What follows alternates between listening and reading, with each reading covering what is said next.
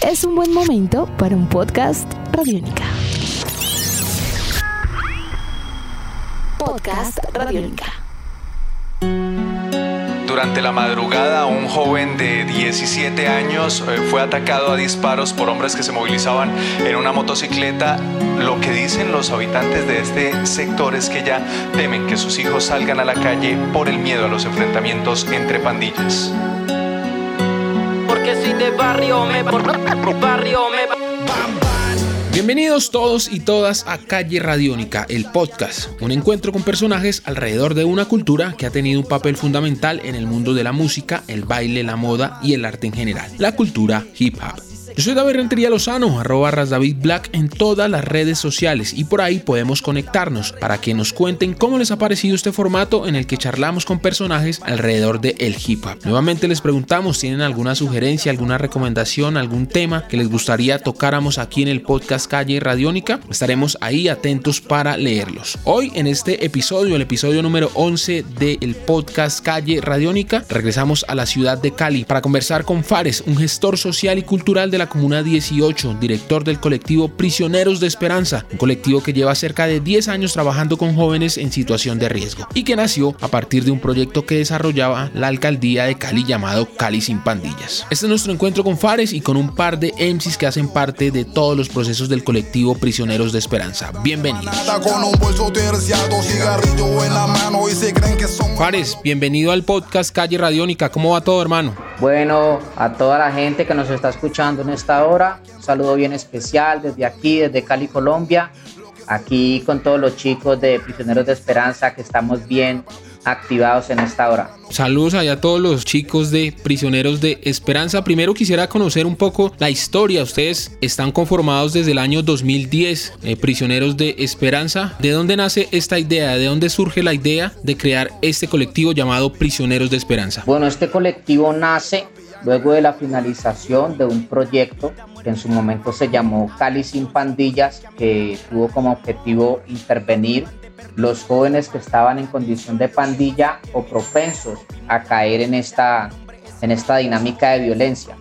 El proyecto duró aproximadamente un año, ¿sí? Y todos los jóvenes que tuvimos la oportunidad de hacer parte, fuimos formados en el tema del rap, de peluquería, de graffiti y cosas por el estilo. Pero cuando el proyecto finalizó, nosotros nos dimos cuenta que algunos jóvenes eh, en la ciudad de otros grupos estaban volviendo a delinquir y estaban haciendo parte nuevamente de las dinámicas delictivas y de todo este tema pues que estaba colocando en riesgo como el bienestar colectivo. Eh, en ese entonces otro compañero y yo decidimos tomar el grupo por iniciativa propia y a raíz pues del trabajo que desarrollamos años después nos decidimos llamarnos prisioneros de esperanza y hasta la fecha estamos trabajando la reducción de violencias a través de expresiones artísticas y culturales. Fares, es decir que junto a tu compañero ustedes hicieron parte de este proyecto Cali sin pandillas, quisieron como darle una cierta continuidad y crearon este colectivo llamado Prisioneros de Esperanza, ¿verdad? Exacto, o sea, yo fui uno de los jóvenes intervenidos por el proyecto, mi compañero era más el facilitador, ¿sí? Pero pues cuando nosotros notamos que los jóvenes estaban volviendo a sus dinámicas delictivas, decidimos tomar el grupo por iniciativa propia. En ese tiempo fue muy, muy difícil porque no teníamos un espacio físico para ensayar. Teníamos todas las ganas de seguir adelante, pero no había como la posibilidad de reunirnos. Para lograr ese cometido, nosotros tuvimos que ir a trabajar a los buses, que era donde, donde conseguíamos como el dinero para poder pagar el alquiler del espacio poder ensayar. Entonces, pues por iniciativa, como te comentaba, le dimos continuidad hasta el proceso, a este proceso y ya, ya llevamos 10 años haciendo intervenciones en el sector. ¿En qué sector de Cali, de la capital del Valle del Cauca, trabaja puntualmente Prisioneros de Esperanza? Nosotros estamos ubicados en la zona de ladera, parte alta de la comuna 18. En este momento hay jóvenes en el grupo de diferentes barrios de la comuna pero nuestro, nuestra sede o nuestro espacio de reuniones queda en un sector como conocido como sector Las Minas. ¿Cuáles son las características de los jóvenes con que trabaja el colectivo Prisioneros de Esperanza? ¿Cuál es esa, digamos, ese factor común de los jóvenes que llegan a trabajar con ustedes, a compartir con ustedes? Mira, los jóvenes que trabajan con nosotros, pues son, son pelados que nacieron y crecieron en este territorio, ¿sí? Puntualmente Digamos que este proyecto va dirigido a jóvenes, adolescentes y jóvenes entre los 15 a los 26 años. Hay, hay incluso integrantes pues un poco, con un poco más de edad, pero eso es digamos como el fuerte. Eh, los jóvenes son jóvenes pues que, que a raíz de la, de la inferencia cultural que se ha dejado en el territorio, no sé si ya sabías que este territorio fue fundado por disidencias del M19 y las FARC y eso dejó pues una inferencia cultural violenta eh, en la comunidad. Entonces son jóvenes que de pronto no han tenido la oportunidad de emplearse fácilmente o que de pronto han sido rechazados por el sistema educativo, ¿sí? Y pues llegamos aquí a este grupo y empezamos a, a soñar, a desafiarnos a nosotros mismos. Muchos de ellos han terminado ya su bachillerato, algunos ya están en programas técnicos, ¿sí? otros ya tienen de pronto empleos formales y, básicamente esa es como la dinámica que presentan los jóvenes que participan del proyecto. Un poco más de 10 años trabajando con estos jóvenes, eh, logros que tenga prisioneros de esperanza, esas acciones que ustedes puedan decir, nos sentimos orgullosos de esto. Pues mira, muchas historias nos han llevado a, a seguir en este proceso, a seguir trabajando. Yo te podría enumerar muchísimas, pero digamos las que más recuerdo en este momento los logros más significativos pues radican en que, ya te, como te decía, tenemos chicos que están trabajando formalmente, ¿sí? otros que ya están cursando programas técnicos. Eh, tengo un chico que se llama Cristian David Muñoz, mejor conocido como Jiggy. Él llegó aquí al grupo un poco desorientado, pero pues gracias a las dinámicas que presentamos acá, logró conectarse con un productor audiovisual que le enseñó prácticamente los secretos de, de, este, de este tema audiovisual y hoy pues se desempeña, tiene como su, su compañía, por así decirlo, en el tema audiovisual y ya hay otros chicos del grupo que le están copiando y están trabajando con él. Son muchas historias que, que lo llevan a uno a continuar en este proceso. Creo que las más significativas también es que hemos podido cambiar la percepción de nuestro entorno. Anteriormente nuestro sector era mencionado en otros lugares y lo primero que decían era, uy, yo por allá no voy, o uy, plomo, uy, droga, ¿sí? Ahora la gente escucha el sector las minas y muchos se acuerdan de los pelados que cantan, de los pelados que rapean, de los pelados que sacan su barrio en los videos musicales. Entonces creo que, que esas han sido anécdotas que, que nos han llevado pues a, a posicionarnos también como un referente de cultura de paz en el territorio.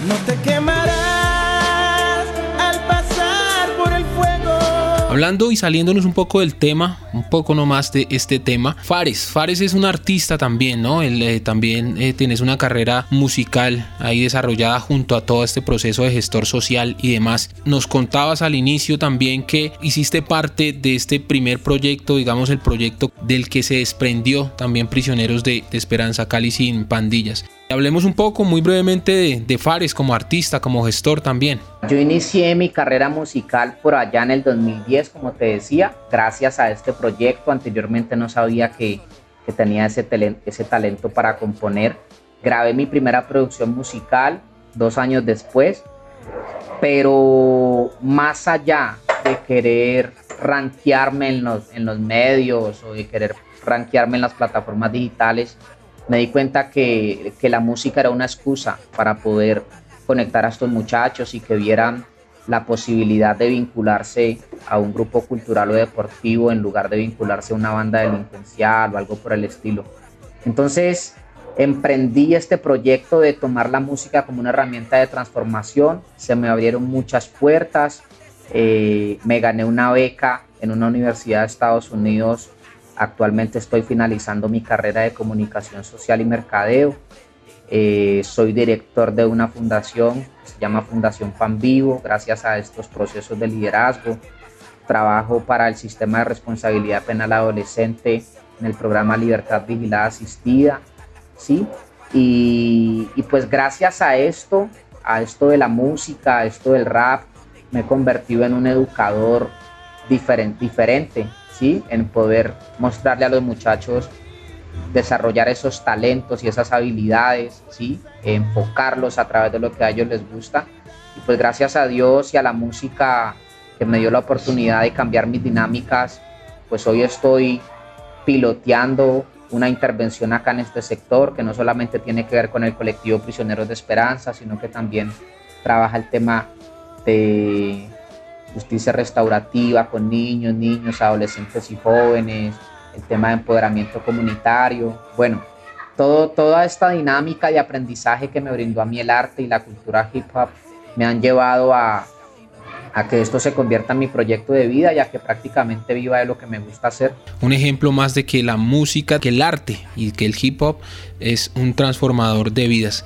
Fares, ya sabemos nosotros por muchísimas historias que han surgido, que van surgiendo, que el arte transforma vidas, nos cambia, nos llena de energía la música, la pintura, el cine, la fotografía y demás. Pero ¿qué crees vos que tiene el hip hop que conecta tan fácilmente, por ejemplo, con jóvenes de este tipo de territorios y que hace que ellos quieran cambiar sus vidas? Pues mira, para nadie es un secreto que el hip hop nace como una propuesta de protesta especialmente en los barrios marginales y en estos sectores donde los jóvenes de pronto ven un desamparo estatal, ¿sí? un desamparo institucional, pues se encuentran en, el arte y especialmente en el hip hop la, esa, ese medio para, para desahogarse. Entonces, lo que yo he buscado es que he logrado que los jóvenes se desahoguen a través del hip hop, de la música, del arte, pero que también puedan desatar ese potencial para, para seguir adelante y no quedarse solamente en esa protesta. Es muy fácil criticar y echarle la culpa a los demás, pero es más fácil cuando uno logra demostrarle a las personas que tiene un potencial ahí escondido que, que lo puede llevar a trascender si se lo propone.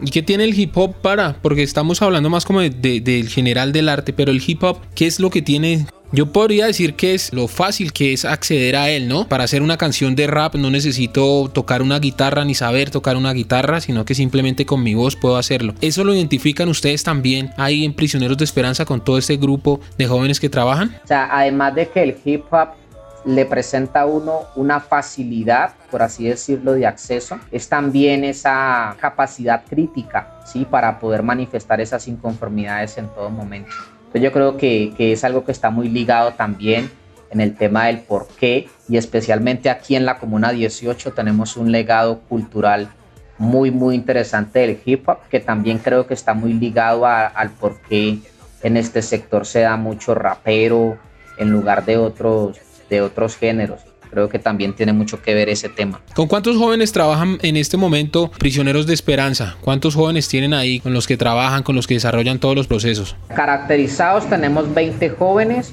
consolidados 15. Cuando te digo consolidados son los que están activos, que vienen y van todo el tiempo. Y en este momento, escuchando la entrevista, tengo a 2, 4, 6, 8, tengo a 10 chicos. Tengo a 10 chicos de aquí del grupo que están, que están bien atentos.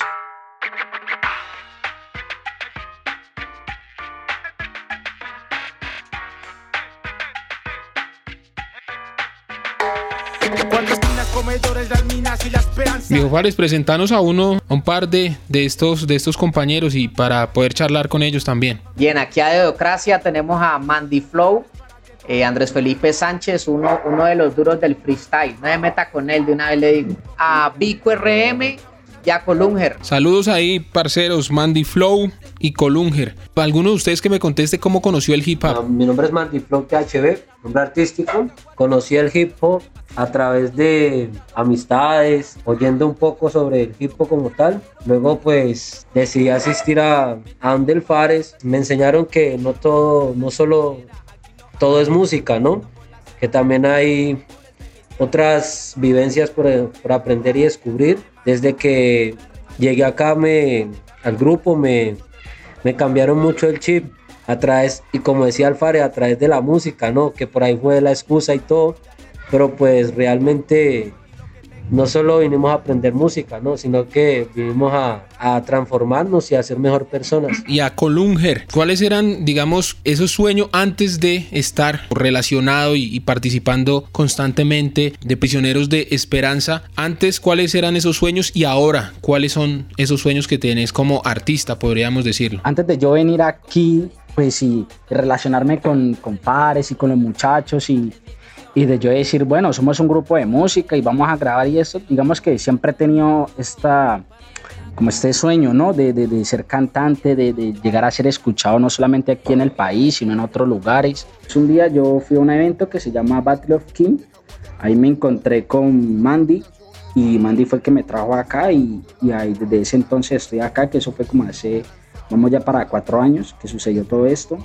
Entonces, Sí, o sea, desde ahí ya cuando yo llegué acá, pues ya todo cambió porque conocí un estudio, conocí otras voces, conocí nuevas personas que en este momento pues me quedan re bien y nada, pues eso ha sido pues como mi logro, ¿no? Llegar a, a llegar a grabar una, una, canción. O sea, yo nunca había estado en un estudio, nada, no sabía componer un coro, ahora ya sé componer un coro, entonces digamos que que todo eso como que me, me, me indució más como, como en el meterme más de esto de la música. Y bueno, ahí también algo que me, me, ha llamado mucho la atención que dice Fares es que pues la música es una excusa para construir muchísimas cosas más. ¿Ustedes tienen sus canciones también? ¿Ustedes ya han grabado? Y... Claro, claro que sí. Ya por parte del grupo tenemos varios temas. Eh, uno de ellos es Son de Ladera, que habla precisamente el tema de, de posicionar nuestra ladera a nivel cultural y darnos a conocer más que por las dinámicas de violencia como se conoció anteriormente, que se conozca por cultura de paz y, por todos estos temas.